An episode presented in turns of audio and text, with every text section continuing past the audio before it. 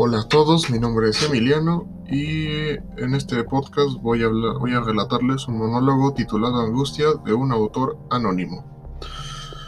No puedo creer que yo haya hecho eso. ¿Cómo puede ser posible? La angustia me mata, me consume poco a poco. ¿Cómo se encontrará? No lo sé. No me explico por qué tuve que enviarlo con esas personas desconocidas. Y ahora mis padres, ¿qué me dirán?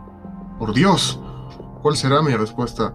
Seguro me reclamarán y me llenarán de muchas preocupaciones. Me sentiré culpable, pero no es justo, porque debo ser yo el único responsable.